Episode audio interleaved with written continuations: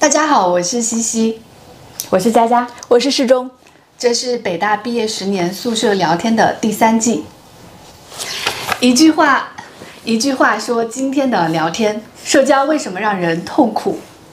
友谊里的微妙瞬间，以及这是对我们三人关系的一次自我审视。姓名：西西，佳佳，适中，年龄：三十三，三十四，三十五。所在城市：北京，北京，嗯，深圳。职位：内容公司的管理人员，法律服务公司的销售主管，知识产权公司的管理人员。婚育情况：已婚已育，已婚不育，已婚已育。微信好友人数：五千多，快六千。一百五十九，一千六。有多少个朋友？不超过二十个。嗯，差不多，不超过十五个、二十个。对，嗯，你八分之一都是你的朋友。微 信对。呃，我觉得也是二十个左右。嗯。每周花多少时间在与朋友的交际上？平均下来的话，几乎没有。嗯，这个我也很少吧，一天一天少于十分钟，呃，二十分钟吧。嗯。三 十岁之后交到了多少个新朋友？嗯，哦，四五个，两三个。嗯。哦，四五个，嗯，首先欢迎佳佳从英国回到北京，这也就意味着，嗯，这个宿舍聊天的系列应该还会继续出第四季、第五季。佳佳从英国回北京是去年十一月的事情，对，到现在已经过去了 三个月，三个月。我就一直觉得我我应该尽一下地主之谊，赶紧邀请他来我家吃饭，但他一直在推脱。他推脱了三次之后，我就放弃了，因为我就觉得他应该不不愿意来我家。所以你是不愿意来的，对吧？不是，我是愿意来的，但是可能我已经回北京了。来日方长。对对对，从我家到你家是横穿整个北京。十一月份那个时候，我就是先是隔离，然后再是封控，后来我又找房子。我是那种社交。消耗精力特别多的人，所以就是一旦我有其他的事情的时候，我就会把社交往后排。对，因为我就说，那我们周末赶紧见个面，约起来。说你周末有周末的安排，对对对，然后还有其他的安排，就你要过周末。我感觉我在你的优先级里是特别靠后的。这么灵魂拷问吗？或者说，呃，在你的定义里面，朋友不意味着要见面吃饭。对，这这也是为什么我们两个人其实很少见面，十几年没没有几次见面，但是依然能够维持的友谊，是因为我从来不觉得见面了、吃饭了这种仪式是我友情的重要延伸。嗯。嗯，那我觉得其实挺好的，就是呃，你你可以比较坦然的说，呃，不，我不去了。然后西西也可以比较坦然的说，你为什么不来？对吧？就是我觉得这本身非常好。对对，你是不想来吗？这个其实对于很多朋友来说是难以问出来的。你有因为就是这样的被你的其他朋友误会过吗？就是哦，原来 对我，因为是说那时候结婚那会儿我没有回国。其实你后来有一次跟我表达说，这对于你来说是一件非常重要。我当时结婚，然后我邀请了佳佳来来参加，你没有立刻拒绝我啊？对，呃，就是以及你也表达了说你觉得这件事很重要，对。但是后来你也没有回来，但他来了我的婚礼，呃，对他后来还去了你的婚礼，不是，那是。然后我还没有去，你没有邀请我，他没有邀请我。对，没有邀请你，你邀请我了没有？没有，因为你呃呃，因为我没有邀请你。呃，你们没有谁先结的婚呃他先结的婚你，我先结的哦婚，我当时西西呃西西没有邀请我，还问他你怎么不邀请我？他的回答竟然不是你也没邀请我啊，而是哎呀你当时我怀孕嘛，他说哦啊那你怀孩子应该不方便吧？我觉得他好 nice，啊我觉得你是真的这么想的。你婚礼我去的唯一原因是因为他在巴厘岛，我是 想着就是抱着我去度假的心态。你还跟我有解释，你当时对啊他说你你我没有参加那个那你的去参加西西的，是因为他那个在巴厘岛，如果他在中国我也不会。而且而且你那个那么小，就就是我们是有质量的在一起的，是的你那个摆了八十几桌的那种，我我是有什么意义吗？是的，这也是我当时可是我们俩都是给你当伴娘了，嗯，那对对。啊 也是哦，还忍受了那么复杂的流程，从早上几点钟，各种配五点钟合，还有答题呢。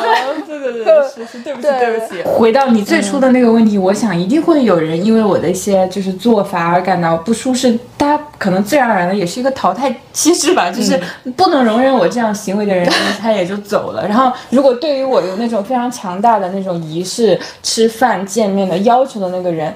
我也会无法就是承受，然后因此而慢慢的就是离开，嗯、但其实他提出这些吃饭什么的，他本身是想跟你拉近关系的。吃饭从来都是一个辅助，你有没有觉得其实聊天是非常重要的？嗯对啊就是因为我们有我们有时候三个人坐在那儿也没有吃饭，也没有干嘛，我们就在那是坐在聊，干对聊没错干聊，或者你们三个就坐在那儿休息，对，就是你们可以不说话。对，是嗯的，是的，这是判断任何一个亲密关系一个很重要的里程碑，就是沉默的时候，你不会觉得这是一场死亡的尴尬。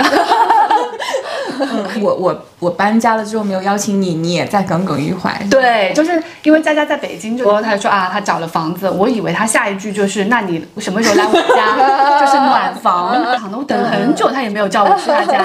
甚至失踪应该都路过楼下了。对对，我给他送了一个那个呃空气净化器到他的楼单元门口，哎，然后他就把好拜拜，然后我走了。你到他楼下，他没有让你上楼。没有，没有，就是家是属于我非常就是个人的空间，我很少会邀请别人来我的家。其实我觉得没有没有原因也没关系，这后面的这个部分其实完全是可以 keep 在你这里的。基一刚才说的这个这种耿耿于怀，我觉得这种耿耿于怀本身它是温暖的，以及你也不会真正追究就是么什么，你不会真的嗯像一些长辈觉得哇，你这么失了很礼失礼数，说明你嗯看不起我。你你有没有觉得长辈是非常在意社交的时候，对方是否看得起自己？嗯他们所说的礼数，人情送多少，下次你对还对对多少，就是这些东西。但他们却从来没有问你，我不舒来你舒服吗？我我妈有时候会回顾，就今天去了他们家里面，就对方有没有给你拿新的对对拖鞋，对对对或者对对方这个菜做的怎么样，嗯上了几盘菜，吃饱了没有？就是我有呃生完孩子之后，在家里举办了一次同事之间的聚会。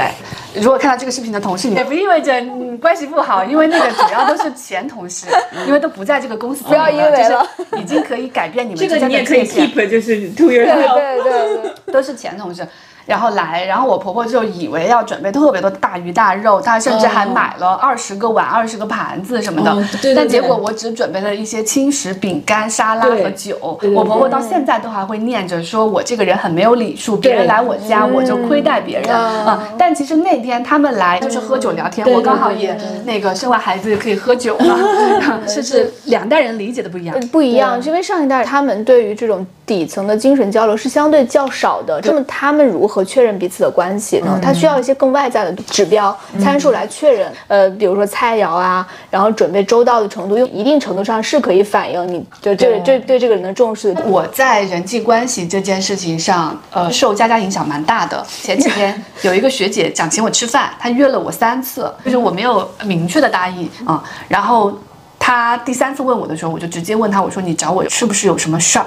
我们可以在微信里说。对、我是一个把边界画得很死的人，在这一点上，我是受佳佳影响很深。是二零零八年我去温州，你记不记得？我玩了几天，然后第我就要去，反正你去福州爬山，然后佳佳那天说，她说她太累了，不去了。我是一个客人，然后就自己去爬山了。没有你，我我那个时候高中同学有陪着他，对，我就觉得哇，原来就可以这样。对，我也接受了，我没有，就是我没有觉得他是故意冷落我，我他给我打开了一个可能性，是原来跟人交往是可以这样子的，可以这样的。啊、包括最近的一次，就是我们这个这个系列的视频观看量比较多嘛，嗯。然后有一个德高望重的人就拜托我做一件事情，我说好啊好啊，因为我就觉得你们肯定会答应，嗯。然后结果佳佳说哦我我不去，我觉得特别麻烦，我不要，反正最后那事儿就也没办成。最近这一次又就又一次的震惊到了我嗯啊、因为我觉得那个是不可能拒绝的，嗯，就你从来没有奢望过从关系里得到好处，对不对？啊，对，这可能是以及因为我有我有。呃，嗯。以及是这个关系，因为这次拒绝搞砸了之后，他对我有多么大的坏的影响。我也其实在不断尝试这个我的这个任性的边界吧，然后嗯你发现、哦，你最任性的一次是什么？哎，最任性的有可能就是遗弃你的那一次。就就目前没有觉得，我我总是觉得地球没了我照样转。你和我的同学去爬山，你也可以开心。然后那位德高望重的人这件事情没找我们也能找到别人，就我不会觉得说我有多重要。也是因为我觉得这个关系如果建立了或者维护了，会对我以后有潜在的好处。虽然我不知道那个潜在好处是什么，但是对方是一个德高望重的人，对方是一个社会地位很高的人，我就会逼自己去去维护或者建立这个关系。尤其是对方主动邀请我的时候，我是拒绝不了的。就这个，其实我我应该花了非常多的时间在这个上面，嗯，就是我在英国念研究生的时候，就发现哇，商学院的人好喜欢 networking。然后我我经常会去想，我这些 networking 里面你投入的时间和你的回报，我我我不觉得我这几年因为没有 networking 而就是丧失了很多。坦白讲，我觉得虽然我花了那么多时间在这种跟就是潜在，我觉得有潜在好收处，获了很没有多吗？对吗？也没有什么，没有会因为。哪一次就跟某个人吃了饭，而在下一次的商务，嗯没错，你你呢没错？我觉得也是，也没有就是特别纯功利性质的这种的呃互惠，就是吃饭是一个太浅的层面因。为我只是去了那一次饭局没有用，嗯，但除非我跟他要超越这个饭局，建立其他的关系，可能会真的有用。饭局只是一个开始，他给了你打开这扇门，然后你要往下经营。有时候还是姿态的问题。我如果你真的要从这段关系里获益，你就要摆低自己的姿态。读书人骨子里面还是比较清高，就是我知道自己做不到，我就不去尝试了。嗯对。嗯，呃，佳佳的拒绝，佳佳的拒绝的勇敢也经常打动我。嗯就是你对于呃人和人之间的关系是无所求的，你还有一个就是我也不怕拒绝别人，就是呃，因为。拒绝它带来了一些，就是这个此时此刻气场的尴尬呀，对，然后对于对方的可能的负向的反应的一种揣测呀，就这些压力。嗯。但 say no 的话，这些就要扛在肩上。嗯在这一点上，我觉得适中是佳佳的一个反向。上一次我搬家的时候，我又把我收到的明信片拿出来整理，然后我翻到适中给我，他真的每年都在给我寄明信片，而且写的很真挚，我都惊呆了。就从毕业的第一年起，每年都有，我都不记得我收过他这么多明信片。我说 天哪！而且我从来没有回过，我有回你吗？我有回吗？呃，也也没很少。有。给我一起寄过一张，就是你们当时一起在欧洲爱尔的兰的时候对你给我寄了一张，然后他在后面写我是西西。他对我们俩一直都非常的热情。上次他邀请我跟 Eric 去苏州，而且要全包我们的费用，要请我们去吃大闸蟹，就在群里邀请了我们三次。也我就一直在拒绝，因为不想欠人情。因因为这里面可能还有市中的一个老领导。那个时候，因为我妈在北京看病，这是一个非常好用的拒绝的理由。但是我就回头看，不是主要的理由，主要的理由就是我欠人情对对对。我当时我应该又是拒绝了是吗？呃而且我对拒绝的非常彻底，对啊对他是退没看一下我就再看看，在那个我到时候再回复你，是直接不去的。对。对。然后那个去年我回国的时候，不是本来答应你要去深圳嘛，然后你就跟我说，因为我要来，马桶都刷好了之类的，你可以来住我家。我就其实也很害怕，一方面也是欠不想欠人情，另外一方面就是觉得。就这样，我就没有站在那个就是到同一个水平线上，因为我显得很冷漠，对方很热情，就越发凸显了我的冷漠，你知道吗？就是我我们两个是怎么做朋友的？都是靠你苦苦维持。就是你用一颗热热情的温暖我们两个人。我没有太冷漠。嗯嗯，你比我想象的要热情。是，我还还那个时候还帮他改简历。我做这类的事情会做很多，就是我的朋友还在念研究生，让我帮他改论文的 summary，就是那种几十页的，我都会慢慢改，慢慢改，或者是。朋友要申请学校的时候的什么个人陈述啊，嗯，我是那种非常愿意拿自己的真心去帮他，不求回报的。关于这个。呃，热情以至于盛情难却这个问题，其实上次关于在苏州那个，我们三个人在群里面是比较深入的聊了。对对，佳琪说，如果说这个情况是我，我会感觉到就有压力了。对，西西先说了，就说其中就我第一次有有人这么热情的邀请我，一般别人嗯那个来邀请你就说啊再看看再看看就没有下文了嘛。对对对，他第三次了。其实我们感觉到 too much 的时候，我也感觉到 too much 了。这这这其实是我的一个选择。我我在这个。关系中，对于技术的或者是对于小心翼翼的部分就比较少，去表现的特别热情，这这确实是可能会造成一种不适感。但是与此同时呢，我觉得就是呃给出这个 offer 的这个这一方呢，他把就是这个对被拒绝的风险担在了自己的身上，以及呢他排除了其他的一些因素，说有没有可能你其实很想去。只是怕很麻烦，或者是怕你的邀请不够真心。我们家老家那边讲不经让，就是说，哦，一邀请你就去了，是不是？你不觉得这个很像那种过年，就是塞红包，然后就是推推搡搡。推搡的过程是中国的人情社会就非常重要的一部分。嗯稍微理性一点讲，它是挺浪费时间的。的，是的。我把这种猜测。第一就第一时间就抹去，转向完全开放给对方，对方来说降低了成本。这种揣测就是理性人一定有，但是呢，就是当对方特别特别热情的时候，这个就没有了。我们呃直接拒绝说不，我不想去，你会受伤吗？我不会。你会需要我们再就是解释为什么吗？我不会。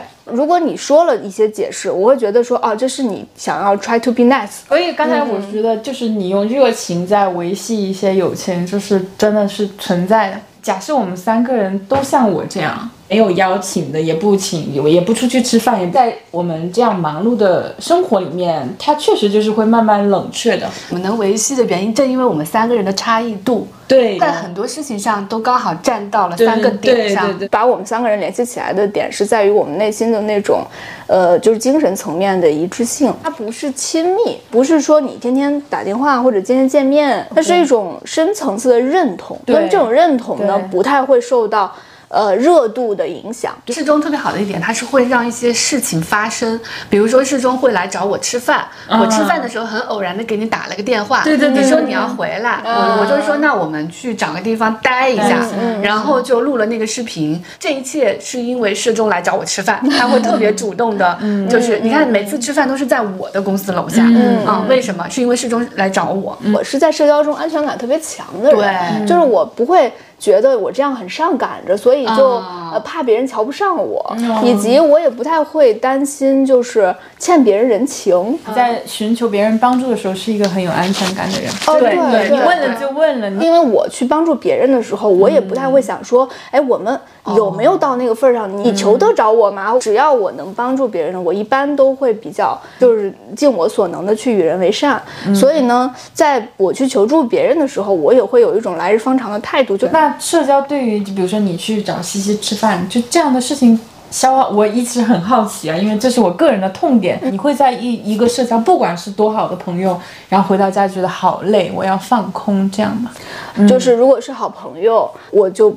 还好，我能耗就比较低，在这个过程中我比较真实。如果是功能性的，就比如我跟客户吃饭，那我就很累，因为我就怕这句话说的，人家是不是就觉得你不专业啊？那句话说了以后，是不是觉得你不会办事？就因为我是一个就是计划狂嘛，嗯，我现在是已经排到了四月份的行程，跟朋友吃饭可能也会很早的上日程。嗯然后如果那个人是朋友，那个日程我每次看到就会开心。但如果那个是一个事情，我会经常紧张。比如说四点见面，我。三点四十就开始不能干其他的事儿，等着那事儿发生，又做好被消耗的姿态准备。但是跟朋友见面没有，我是一蹦一跳的去的，然后很开心。能耗是一部分，然后但是能量的吸收和和增滋养也是一部分。嗯，就跟朋友就没有能耗。对，可能有的人他是他是能给你你现在是有能耗的状态。有你现在是能耗状态。极度的爱就是你不管和谁在一起都是能耗。我跟所有的人只是电池消耗快慢的问题，而不是有没有消耗的问题。我只有在一个人独处的时候是感觉是在充电的。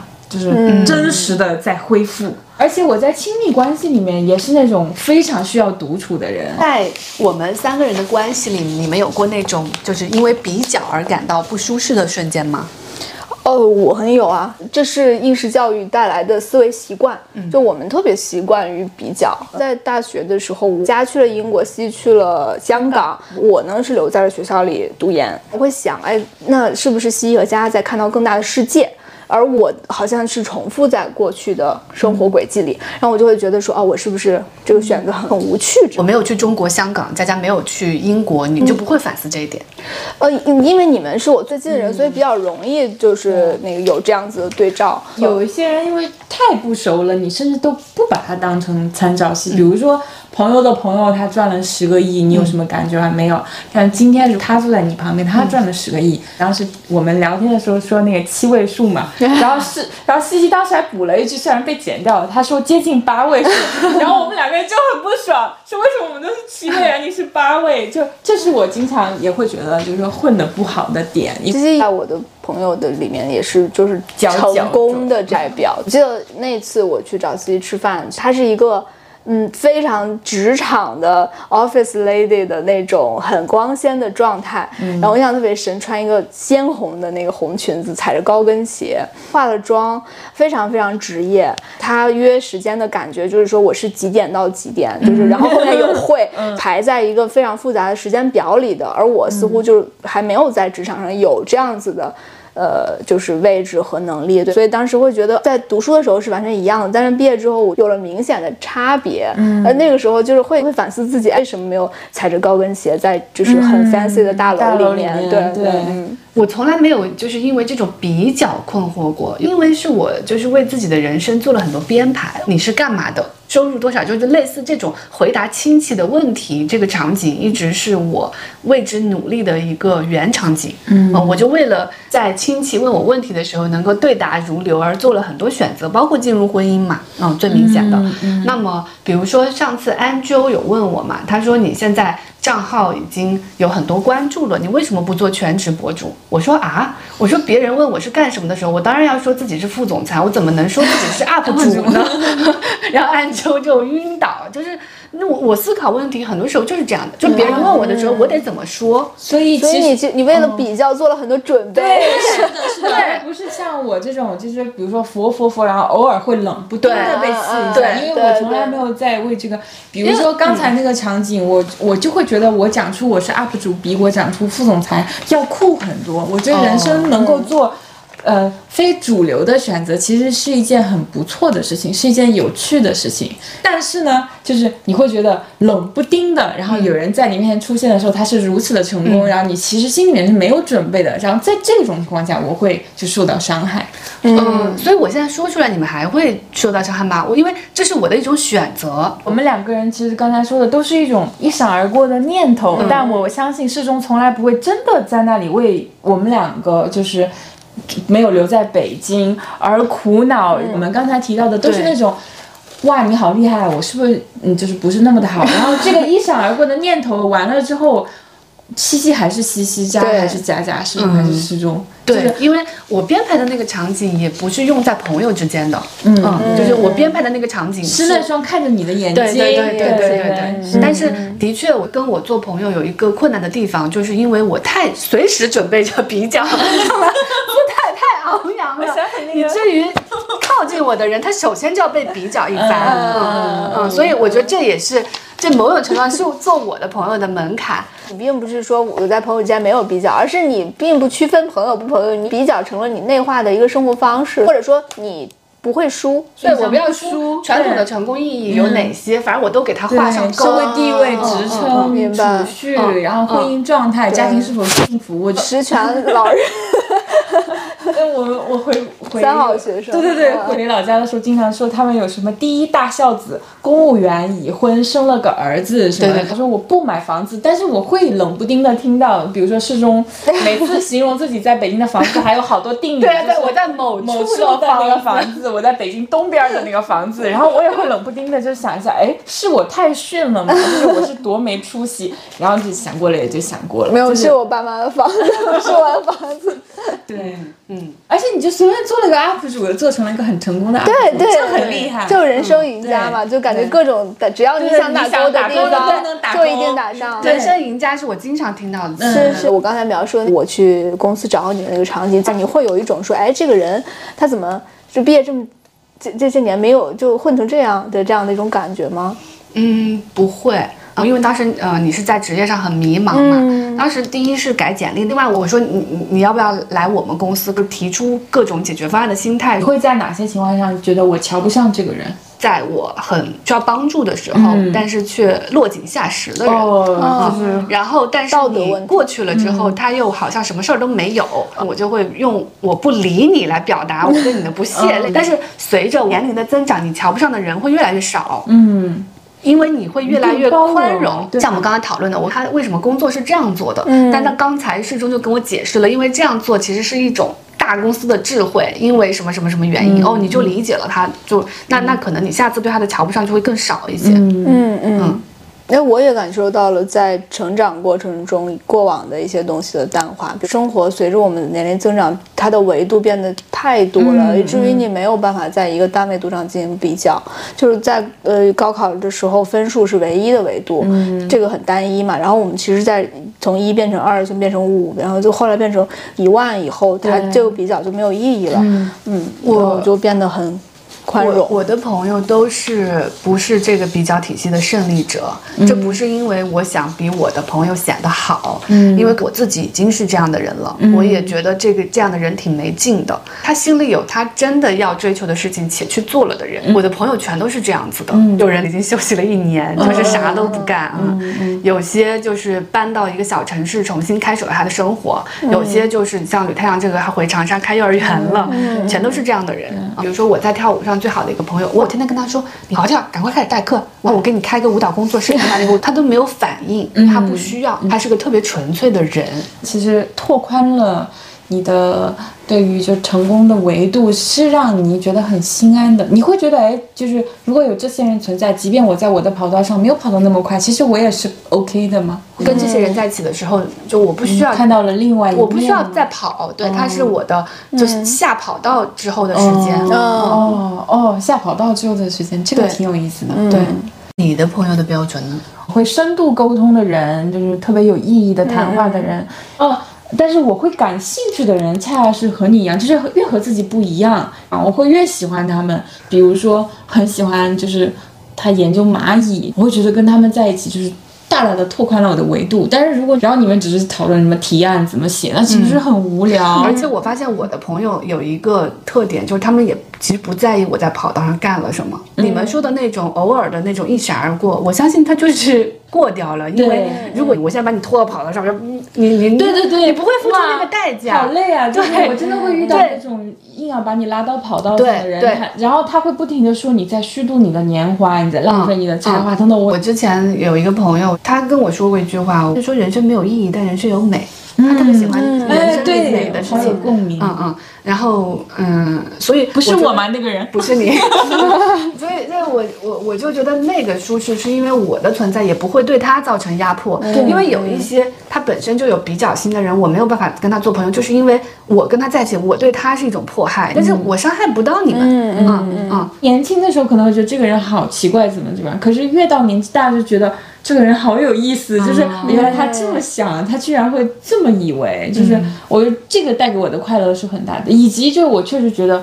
就是不管你是在某个时尚杂志的小实习生，还是某个副总裁，就是你在我的认知里面是同一个人，他是延续的，这个让我很舒适。会不会也是因为我们是在没有任何社会身份的时候认识？对因为所以我们就非常容易还原到你啥都不是的。对，我们只是二五零宿舍的，对。就是一床、二床、三床。对对，但是如果都已经有社会身份了，我们现在再要去跟一个人交朋友，其实首先你是那个社会身份会标签在面关系的前面，是的是的明白。哎，这也是为什么我经常觉得三十岁之后交朋友就变难了。我们刚才讨论这一趴，其实回应了很多人问我们的一个问题，就是我们中间有没有互相嫉妒过？嗯嗯嗯，反正我是有的，佳佳嘛，就是那那个嫉妒是来自于大学的男朋友，主流定义里的高富帅。嗯这个事儿是怎么过去的呢？是我自己跟自己说，哦，没错，我现在确实是嫉妒他了，而且我是嫉妒他这个东西。